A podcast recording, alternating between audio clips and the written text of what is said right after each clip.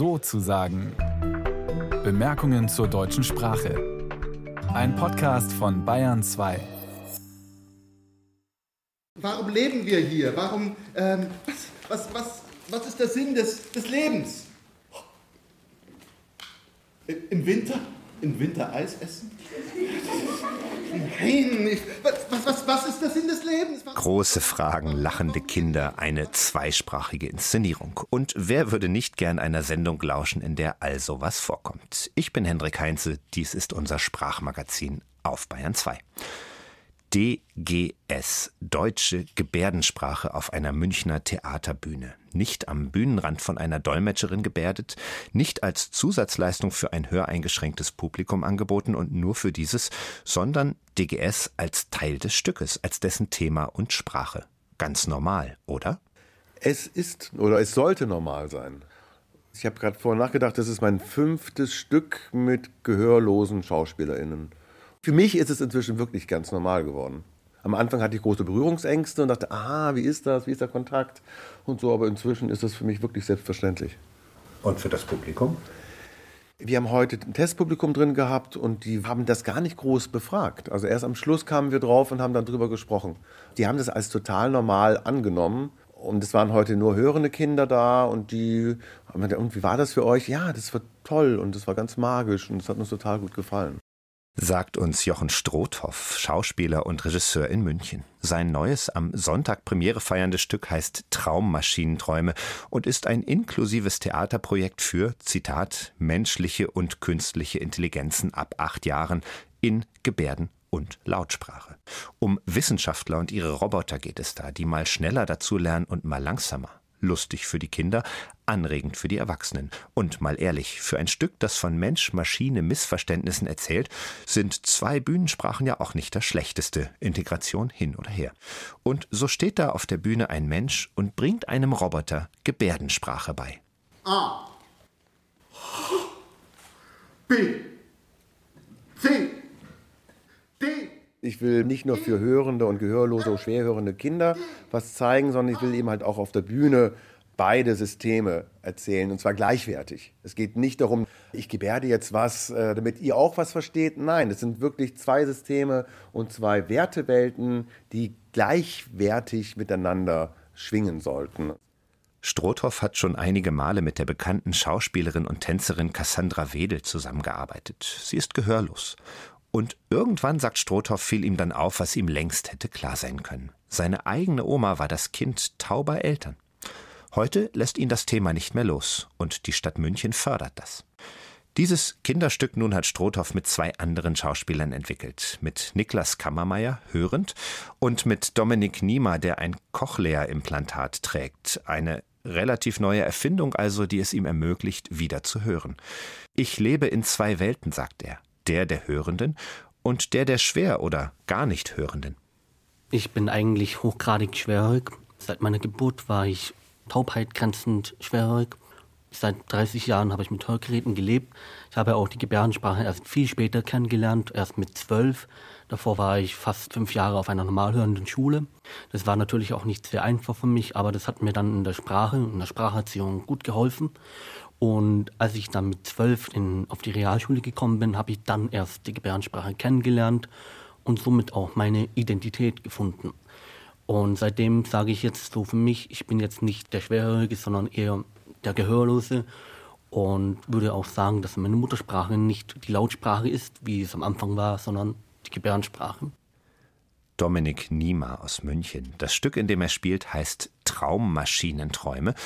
Zu sehen dreimal im Trafo in München-Neuhausen und dann am Mittwoch, dem 17. Januar in der Halle 50 an den Domag Ateliers im Münchner Norden um 10 Uhr und um 16.30 Uhr am 17. Januar kulturbühne-spagat.de für Eintrittskarten. Und falls Sie Menschen mit Höreinschränkungen kennen, besonders natürlich Kinder, dann sagen Sie es denen bitte weiter. Radio ist ja womöglich nicht deren Lieblingsmedium. Ja, ein Theaterstück, zwei Sprachen, Lautsprache und Gebärdensprache. Abschließende Frage an Dominik Niemer. Ist das schon normal oder muss das erst noch normal werden? Also wir sind auf einem guten Weg, würde ich jetzt mal sagen. Inklusives Theater ist jetzt, glaube ich, erst auch in den letzten fünf oder sieben Jahren jetzt so, geht es jetzt langsam in die Breite. Es ist auch eine Art Kunst für sich, wie man das Gesprochene und Gebärden zusammen auf die Bühne bringt, sodass auch das Publikum der Hörenden und Gehörlosen das mitbekommt.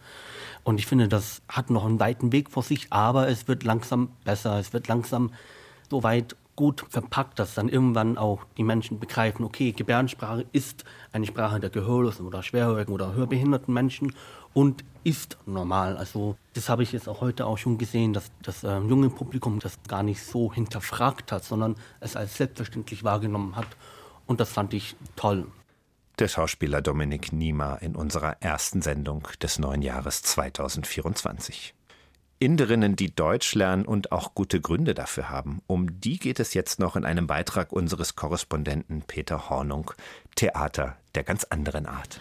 Ach so, ist das Wetter? Es regnet. Ich muss mein Regenschirm mitnehmen. Deutschland ist anders und auch die Deutschen sind anders als die Inder. Ja, ich kann sehen, es regnet. Das ist ein schönes Wetter. Wenn die Inderin schönes Wetter sagt, meint sie Regen. Nein, das ist kein schönes Wetter.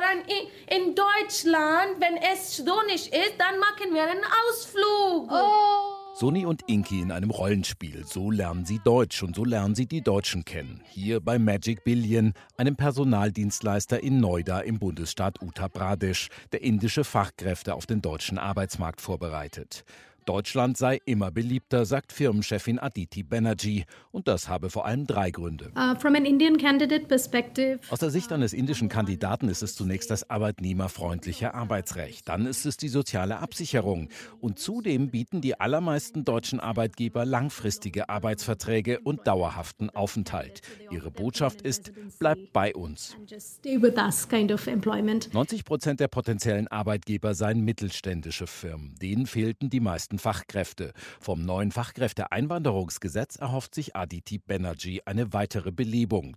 Es sinken die Grenzen für Mindestjahresgehälter und dann darf man in vielen Fällen auch in einem anderen Beruf arbeiten als dem, den man studiert oder gelernt hat. Es geht jetzt mehr um Berufserfahrung und nicht nur um den Studiengang oder die Ausbildung. Das ist sicher eine Verbesserung. Dass man sich jetzt darauf konzentriert, was man kann und wo man Erfahrung gesammelt hat, das sollte dazu führen, dass qualifiziertere Arbeitskräfte kommen. Die Anerkennung indischer Abschlüsse und Qualifikationen sei jedoch ein großes Hindernis. So at the. Derzeit ist es so, dass es mehr als zwei Jahre braucht, um sich alles anerkennen zu lassen. Es gibt in Deutschland mehr als 100 Behörden, die sich mit der Anerkennung indischer Abschlüsse beschäftigen. Und da herrscht ein wenig Chaos. And there's a little bit of chaos there. Äh, ich heiße Hanna, ich komme aus Andhra Pradesh, ich bin 21 Jahre alt. Hanna will sich davon nicht abschrecken lassen. In ein paar Monaten will die junge Frau aus Südindien in Deutschland sein, um in ihrem Traumberuf zu arbeiten. Ich möchte in der Fleischverarbeitung tätig sein, in der Metzgerei, Schlachten, Schneiden, Wurstherstellung. Das finde ich interessant. Dass sie sich Deutschland ausgesucht hat, sei kein Zufall. Was Lebensmitteltechnik anbelangt, da gibt es wenig Möglichkeiten in Indien. Man kann auch in anderen Ländern arbeiten, aber die meisten Chancen, glaube ich, bietet Deutschland. Wie für alle hier geht es auch für Hannah darum, erst einmal Deutsch zu lernen. Sich auf Deutschland vorzubereiten sei aufwendig, sagt Firmenchefin Aditi Banerjee. Die Sprache ist ein Nachteil. Die grundsätzliche Frage ist, warum sollte ein Kandidat nicht in ein englischsprachiges Land gehen, sondern erst mal in Indien sechs bis acht Monate Monate Deutsch lernen. Die Vorbereitungszeit in Indien ist am Ende ein Jahr. Die Sprache ist wirklich die größte Hürde. I think language is the toughest hurdle. Papier kommt in der Papiertonne, Biomüll kommt in der Biotonne, Glas kommt in der Glastonne und alle anderen kommen in der Restmüller. Mit den Rollenspielen soll es leichter gehen und vermittelt werden so auch die Eigenarten von uns Deutschen. Sie glaube, sagt Aditi Banerjee, dass viele qualifizierte Inderinnen und Inder nach Deutschland kommen wollen. Ich gehe mal davon aus, dass es in den nächsten Jahren einen großen Zustrom indischer Fachkräfte geben wird. Je besser sie sich integrieren, desto mehr werden es sein. Wir haben schon 500 Leute nach Deutschland geschickt und die melden sich jetzt bei uns und sagen, ich habe einen Cousin, der kommen möchte oder einen Bruder. Sie fühlen sich nach zwei Jahren so angekommen, dass sie möchten, dass ihre Leute nachkommen. Because they feel so settled now in two years there that they want them to come over.